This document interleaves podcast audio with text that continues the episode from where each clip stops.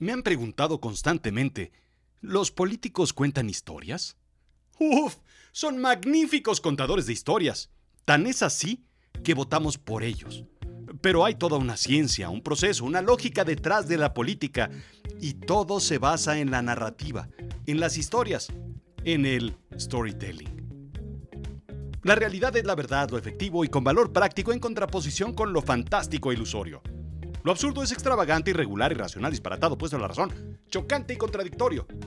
Bienvenido a su chiclamino, la realidad de lo absurdo. Yo soy Rodrigo Job y yo te cuento. Hace tiempo quería platicar contigo sobre política, pero la cosa no está para ello. ¿Y sabes a qué me refiero? Hay una obsesiva ola de descalificación de un lado y de otro, a pesar de que somos muchos los que vamos, pues digamos que, pues así como por en medio, y en medio me refiero a importándonos poco las ideologías. Lo único que queremos es lo que todo mundo quiere en realidad. Seguridad, educación, salud y un poco de crecimiento económico. Digo, si no es mucho pedir. Ah, y un mazapán por la tarde de vez en cuando. Pero parece que el mundo no está hecho para personas como yo.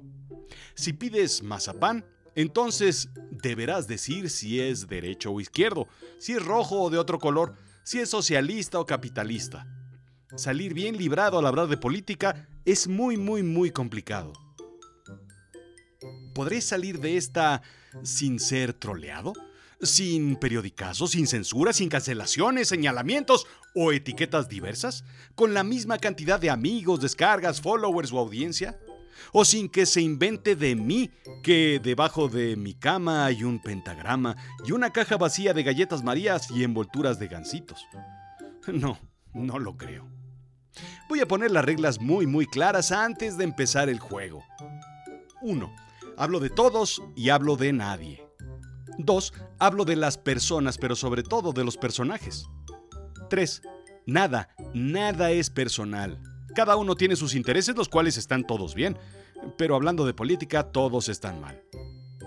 4. Hablo con sarcasmo e ironía.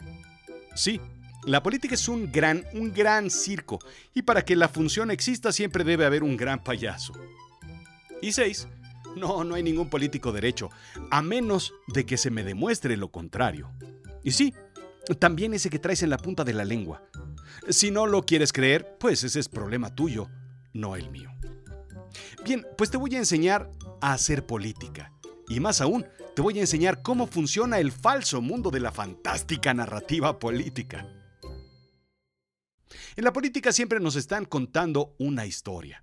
En realidad nada tiene que ver con ciencias políticas, con beneficios, ideologías, con objetivos del país.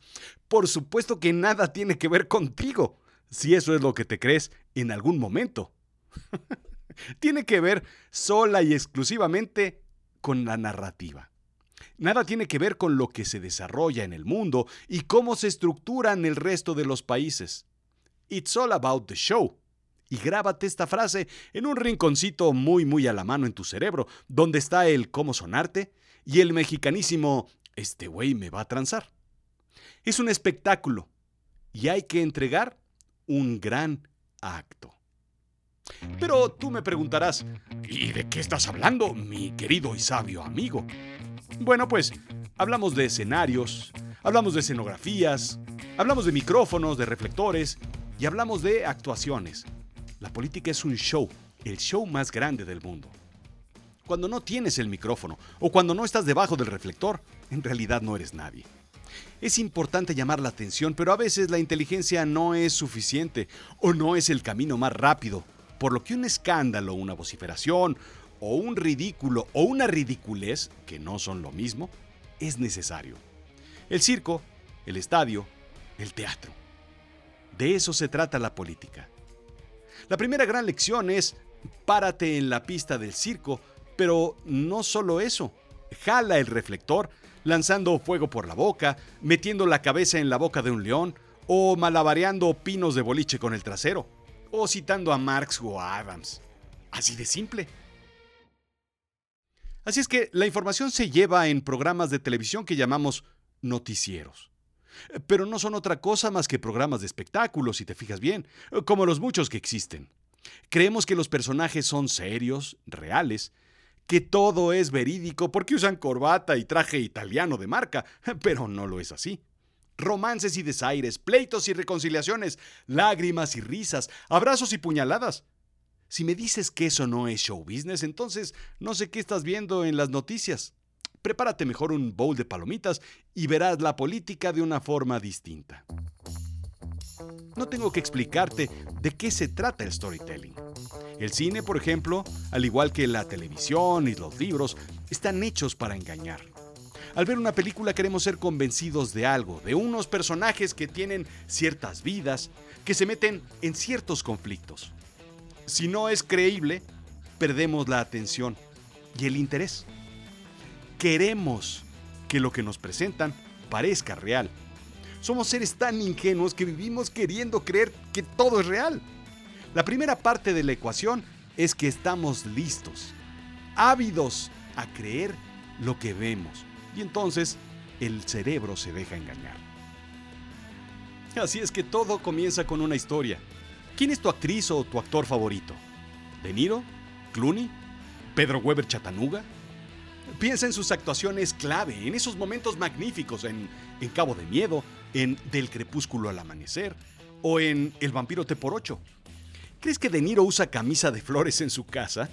¿Crees que Clooney tiene una botella con agua bendita al lado de su Nespresso? ¿Crees que Chatanuga duerme en un ataúd con una botella de Bacardí? Eh, bueno, eso tal vez sí sea real. Eh, pero en general no es así. Los políticos, igual que los actores, son grandes contadores de historias. Aquel político que se posiciona en las conversaciones, en las encuestas, en las boletas, se enfoca en la narrativa. Ahora da un recorrido por tu cabeza y piensa en los políticos que te gustan y los que no. Los que caen bien mal o mal bien. Los grises y desapercibidos. Piensa en la historia que te cuentan. Día a día escriben y siguen su guion. Lo practican y lo ejecutan. Segunda lección solamente piensan en narrativas para el día siguiente. Algo aprendimos en secundaria. Todas las historias están construidas por tres factores importantes. Todas, todas las historias. Uno, el personaje principal.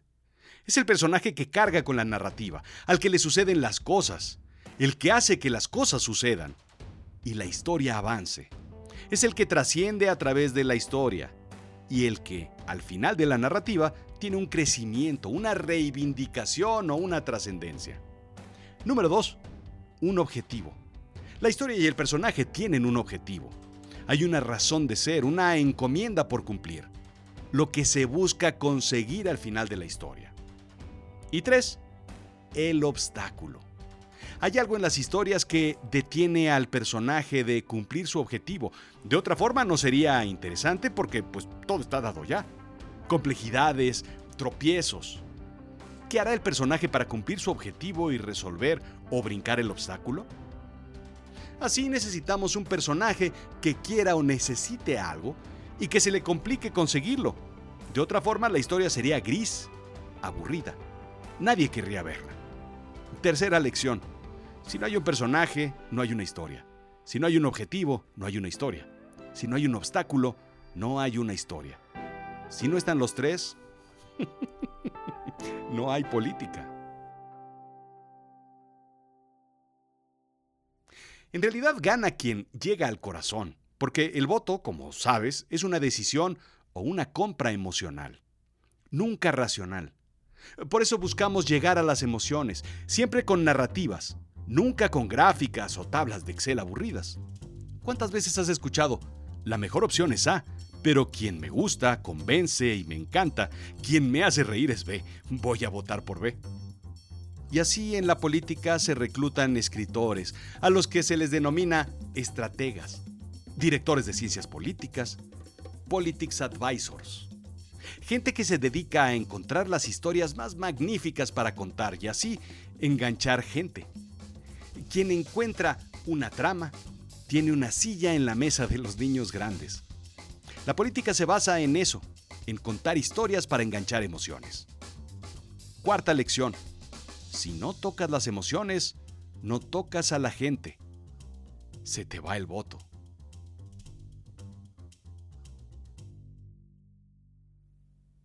Pero, ¿de dónde sacamos historias entonces?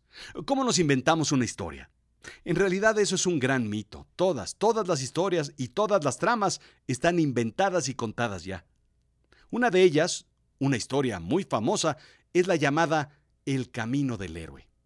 Déjate cuento, cualquier político pequeño o grande, cualquier persona que busca gobernar un distrito, una provincia, un estado, un departamento, una senaduría, una diputación, una presidencia o cualquier otro cargo de elección popular, es un héroe. Bueno, según él. El héroe, es decir, el personaje principal, es una persona que tiene un llamado. De repente, es una persona distinta que, de manera fortuita, recibió un llamado del destino, de su interior o incluso de los dioses. Y esto es tan real como lo quieras creer. Sí, hay quienes escuchan vocecitas en su interior diciéndoles que son los elegidos para sacar al pueblo de Egipto. Tiene algo que cumplir, un objetivo. Él se encuentra en un pequeño sitio donde vive, en su pequeño pueblo. Él es pequeño y las condiciones son adversas. Entonces debe resolver la pobreza de su pueblo, debe resolver el robo de recursos naturales de su pueblo, debe combatir la injusticia, debe disminuir el hambre. Su objetivo es siempre grande y es incluso demasiado grande incluso para él. ¿Cómo podría yo hacerlo? Se repite todas las mañanas frente al espejo mientras se imagina en el billete de 200 pesos. ¿Por qué? No hay nadie más grande que él, más fuerte, más guapo. Ay, madre. Así, debe conquistar pequeños obstáculos, primero las elecciones de su pueblo, luego las elecciones de su municipio, departamento o provincia, y así avanzar poco a poco con pequeñas batallas.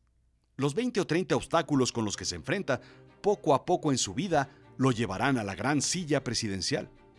Se encuentra con tres cosas, siempre. Primero, amigos, que le ayudarán a completar cada una de esas batallas lo seguirán por todos lados. Segundo, herramientas que le ayudarán con una como con una espada o una varita mágica o ese casco o una ley o un estandarte o una encuesta o sus guaraches mágicos para andar por todo el país. Y tercero, finalmente, habilidades como su habla, su convencimiento, su humor, su habilidad con los números, su capacidad de caminar y recorrer incansablemente el país. El héroe es mortal. Es normal como tú y como yo. Es vulnerable, pero es, de una u otra forma, especial, único. Pareciera incluso que es inmortal. Todo lo hace por su aldea, todo lo hace desde la visión del héroe. Todo lo hace desde el bien. Es inmaculado y cuasi perfecto. Quinta lección. El héroe debe recorrer el camino del héroe y, como decatlón moderno, debe pasar varias pruebas antes de la gran batalla final. Si te fijas bien, las respuestas tienen que ver no con los hechos o respuestas directas, sino con las narrativas. Déjame te cuento, querido periodista. Había una señora que me detuvo y me suplicó, no permita que nos quiten los apoyos. Necesitamos agua. Estoy sola porque mis hijos se fueron a trabajar más allá de la frontera. Y así comienza la gran historia. Sexta lección. La forma narrativa lo es todo. El performance es crítico. Y entonces la función está lista. Asimismo, al cine lo mueven las emociones. Buscamos siempre una historia que nos mueva. Romeo y Julieta nos mueve el amor real. En Macbeth, la ambición. En Julio César, la traición. En Sueños de una noche de verano, la comedia. En la política como en la literatura, las emociones se tocan, pero en particular en la política, la historia acaba cuando se ha resuelto una de las dos emociones específicas. La esperanza o el miedo. Y así, en la historia agregamos situaciones o pasajes con emociones. Dado que las emociones son lo que quieren conquistar, buscan pullarte con narrativas para que dos emociones en particular crezcan dentro de ti.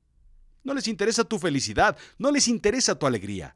Ellos están interesados particularmente en dos emociones, la esperanza y el miedo. Todo va a estar mejor. Situaciones que pueden mejorar. Ahora sí vamos a salir adelante. Yo te voy a ofrecer, te voy a dar. Esa es la esperanza. Es lo contrario a la nostalgia, el dolor del pasado. La otra emoción es el miedo. Si no votas por mí, los apoyos morirán. Si no votas por mí, todo va a estar peor. Si no votas por mí, seguirán robando. Si no votas por mí, la extrema derecha o la extrema izquierda, narrativa es la misma, imperará en tu hogar. Eso sí que es terror. Si votas por mí, todo irá bien. Si no votas por mí, todo irá peor. Gana quien emociona. es así de simple. Séptima lección. Si no se genera una emoción en la audiencia, perdón, en el votante, entonces no hay voto. Haz que se enojen, haz que se enamoren, haz que se sorprendan, que tengan esperanza y miedo, sobre todo. Pero lo curioso, curioso es que amamos ser engañados. ¿Qué? Estarás diciendo en este momento mientras frunces el ceño y buscas cómo cambiarle a este estúpido locutor de este estúpido podcast. Tú, sí, tú, mírate al espejo y dilo en voz alta. Amo que me engañen. Sabemos que las cosas no serán como dicen los políticos. ¿O te queda alguna duda? Pero la esperanza es lo que nos hace imaginar que las cosas serán como dicen. Esta vez sí que será. Y lo curioso es que eso es lo que hacemos todos los días. Vamos al cine a ser engañados, vemos la televisión a ser engañados. Nos gusta creer que existen los espías épicos que lo pueden todo y no, no existen. Nos gusta creer que existen los superhéroes y no, no existen. Nos gusta creer que los aliens están aquí entre nosotros, viviendo, comiendo, respirando. Y no, no es así. Nos gusta creer que los fantasmas existen y no, no es así. Bueno, sí existen, pero me lo contó la noche. Nos gusta creer que algún día llegará un político honesto que arregle todo y bueno, pues parece ser que no va a ser así. Nos encanta ser engañados. Perdón si te dedicas a la política, pero no nos han demostrado lo contrario. Encapsulamos ese marco falso en toda realidad que vivimos. Octava lección. Los políticos se engañan porque eso es lo que nosotros queremos de ellos. Ahora, necesitamos fondo y forma. Vestirse para contar la historia. En Latinoamérica el político viste guayabera y huipil. Relajados, pero en un foro de empresarios están de traje, incluso a 45 grados. Así, igual, la narrativa. La forma es relevante. Los superlativos, por ejemplo, son con los que vestimos las palabras, las frases, las oraciones, los textos, los discursos. Los mejores tiempos, Éramos grandiosos antes de. Éramos reconocidos cuando. Hemos conseguido la infraestructura más grande. Hemos tenido la economía más fuerte. Tenemos la moneda más fuerte. La esperanza es superlativa. A fin de cuentas, así nos cuentan las historias en la literatura y el cine. ¿O no? Blancanieves era la niña más linda. Bond era el espía más grande. Superagente 86 era el espía más tonto. Así, nuestro político es el más y su contraparte u oposición es el menos. Novena lección. El fondo y la forma de la entrega de la historia son críticos, tan críticos como la construcción misma de la narrativa. Así es que todo, todo se aleja de la verdad en realidad. La historia no está sostenida en verdad porque pues la verdad es como los géneros hoy en día, pues completamente fluida intrascendente. Puede ser, pero no es. Pero puede ser a medias y al mismo tiempo dejar de ser siéndolo nuevamente después. Si me entiendes, ¿no? Esa es la magia del storytelling. La narrativa lleva la verdad de los recursos literarios basados en metáforas, metonimias, hipérbolas, oximorones, anáforas, onomatopeyas y mucho más. Manejar la verdad como un personaje le sirve y le hace sentido. Décima lección. La política se parece más a la literatura que a lo que creemos que es la política misma. ¿Me di a entender? Siempre platico con gente y me cuentan una historia que yo no estoy viendo, algo disímil, algo paralelo, algo extraño que veo completamente al revés. Siempre me pregunto, ¿cómo es entonces la historia vista desde otro lado? Hablamos de política y qué mejor política que la que se hace en un sitio muy, muy, muy lejano. ¿Qué tan mala es la oposición que se viste de negro? ¿Y qué tan bueno es el héroe que se viste, sí, adivinaste, de blanco? Un joven poco preparado y sin conocimientos debe desarrollar una estrategia para traer al balance a la fuerza y derrotar a los Sith. Necesita, por supuesto, amigos, como ya te conté. Han Solo, Chewbacca, los androides. Necesita herramientas, como ya te conté. Su nave, su espada láser, sus pistolotas. Y por supuesto necesita habilidades para lograrlo, como ya te conté. Pues el entrenamiento del Jedi, honor y ética. Tiene por supuesto un objetivo y un obstáculo, el lado oscuro. Entonces, tenemos narrativa. Pero, perdón por arruinarte la historia si es que no la habías escuchado antes, pero al final pues, pues los blancos ganan y los negros pues no. Pero, ¿cómo es la historia del otro lado? ¿Será distinta? El personaje que simplemente decidió un día vestir de negro como, pues como, como cualquier persona, como, pues como Steve Jobs. No por malo, sino porque pues es más fácil combinarla y se ensucia menos cuando comes mole.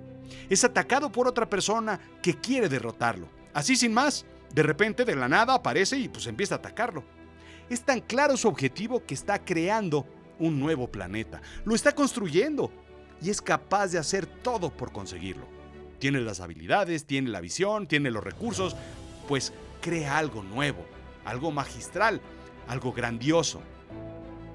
Las personas que viven en la estrella de la muerte, fortuito nombre que pues no sabemos por qué o de dónde viene, tal vez cortaron el listón el primero de noviembre y pues de ahí viene el nombre. Ven a un líder constructor que se viste de negro porque pues tal vez viene de un funeral. Así, unos tipos vienen de la nada a decir que el líder está mal y que quieren organizar una revolución y pues volar nuestra casa. Nuestra casa, pues ¿qué se creen? Décimo primera lección. La narrativa es relativa. La verdad es relativa. La política es completamente relativa. Y finalmente, un monstruo. Siempre hay que tener un monstruo en la narrativa, alguien a quien matar. Si no lo tienes, bueno, pues créalo. ¿Recuerdas a un presidente rubio con un copetillo chistoso, creando un monstruo que venía de fuera? Porque el anterior héroe, según él, había nacido en Kenia. La mentira fue tan clara y tan absurda que la gente la creyó. Si no hay villano, no hay héroe. Y pregúntale a Bond, o pregúntale a Harry Potter, o a John McClane, o a Luke Skywalker, o a Rocky. El villano debe ser, por definición, casi, casi invencible. Debe ser sumamente grande y todopoderoso. Debe tener siete cabezas y mil tentáculos. Debe ser más alto que el edificio más alto y más fuerte que la mole. Debe tener ideas diversas. Siempre debe tener al héroe con el pie en el cuello. Pero algo tiene el villano, el gran villano, el monstruo, el engendro. La quimera debe tener al menos un gran defecto, una imperfección, una falla que es capaz de mandarlo a la lona y que sobre todo tiene una correspondencia clave con las virtudes del héroe. Decimosegunda lección. La gran batalla final tiene que ver cómo vencer al villano, cómo matar al monstruo. Si sale victorioso habrá conseguido su objetivo final, la gran silla. La lección es siempre estar en la oposición. El mejor punto en el que un ciudadano de a pie como tú o como yo debe estar es en la oposición. Incluso, o más bien sobre todo, si gana su candidato o el candidato por el que votó, el partido al que confiaste tu voto y la manada a la cual diste tu confianza. Así es, y ese es el resultado final de la política. No sé quién va a ganar las siguientes elecciones, pero sí te puedo decir quién las va a perder. 1. Aquel que no es el héroe en su historia, el que no tiene definida su historia, el que no tiene una historia de crecimiento y reivindicación que contar, un lado vulnerable pero épico al mismo tiempo, el que no parece ser capaz de derrotar al grande, al fuerte, al otro. Quien no visualiza su imagen como héroe, no, no ganará. 2. El que no plantea un objetivo claro, el que no tiene algo que conquistar, el que no tiene un monstruo que matar, el que no plantea un camino que recorrer, el que no tiene un objetivo más allá de ganar, no, no ganará las elecciones. 3. El que no plantea un obstáculo. Si hay que entrar caminando, no tiene chiste la historia. Quien no debe subir a la cima, cruzar el río de lava, atravesar el bosque encantado, no, no llegará, porque pareciera que no es capaz de andar el camino y no es digno. 4. Quien no crea historias basadas en emociones como esperanza y miedo, mostrándonoslas, haciéndonos partícipes, no lo logrará. Quinto, quien no sepa hablar y contar historias en los foros, en los escenarios, en radio, televisión, no lo logrará. Quien no es elocuente con su propia historia, no lo logrará. Sexto, el que logre crear al mayor villano y monstruo de la historia y logre vencerlo o matarlo frente a todos nosotros, no lo logrará. A veces la gran virtud del héroe es la fuerza del villano. En fin, la política es narrativa. Te reto a que escuches a los candidatos, a los gobernantes, a las personas que nos están llevando, a los políticos, y checa cómo están sus narrativas. ¿Qué te cuentan? ¿Qué dicen? ¿Qué platican? Te aseguro que se va el que perdió la narrativa el que ya no cuenta la historia porque pues ya la tenemos muy escuchada. Los nuevos narradores son los siguientes gobernantes. Es así y así es. Simple y sencillo. Esto fue Azul Chiclamino, la realidad de lo absurdo. Yo soy Rodrigo Job. Sígueme en Instagram y Twitter, Rodrigo-Job, en Facebook, en YouTube, TikTok y por supuesto en LinkedIn, donde hablamos de negocios y política. Digo, storytelling. Dale like y dale cinco estrellitas, pulgares para arriba, todo, porque esa es la única forma en la que me puedes ayudar. Y por cierto, creo que no has visitado azulchiclamino.com para que veas todo, todo, todo lo que hacemos. ¿Quieres escribir un libro? Yo te llevo de la mano desde la idea hasta la publicación. Pero sobre todo, sobre todo, sobre todo, compra mi libro. Storytelling para negocios.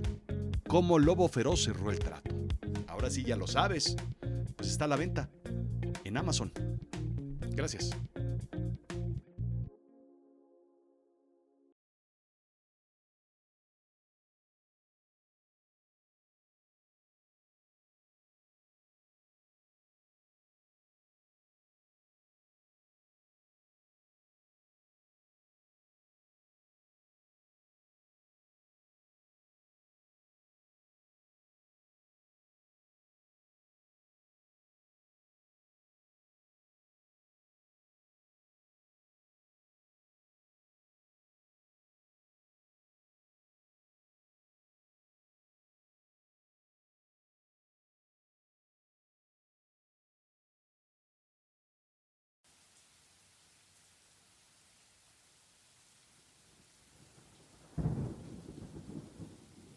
Que el circo está de vuelta en la ciudad, con todo lo que el circo implica. El tren se ha detenido y bajo la intensa lluvia los trabajadores bajan las grandes lonas de franjas color negro y gris. Este es un circo muy particular, ¿sabe? Bajo la intensa lluvia del zócalo de la Ciudad de México se extienden las lonas al tiempo que los enormes tubos centrales son armados. Las pesadas cuerdas son amarradas con una intensa coreografía. Los musculosos trabajadores jalan las cuerdas con sus viejos y gastados guantes de piel. Un, dos, tres, ¡hum! Un, dos, tres, ¡hum! En cuestión de segundos, la flácida lona se convierte en una gigantesca casa de campaña donde se albergarán los más espectrales sueños. Clavan las estacas en el piso, rompiendo las losas de concreto de la histórica plancha. Los trabajadores del circo tensan las cuerdas amarrándolas a las estacas. Enseguida, un pequeño y correoso muchacho sube el enorme y casi interminable mástil central y coloca arriba una bandera de México en la cima. Pero no se sienta excluido si usted no vive en México. El circo, este circo, también pasará por su ciudad.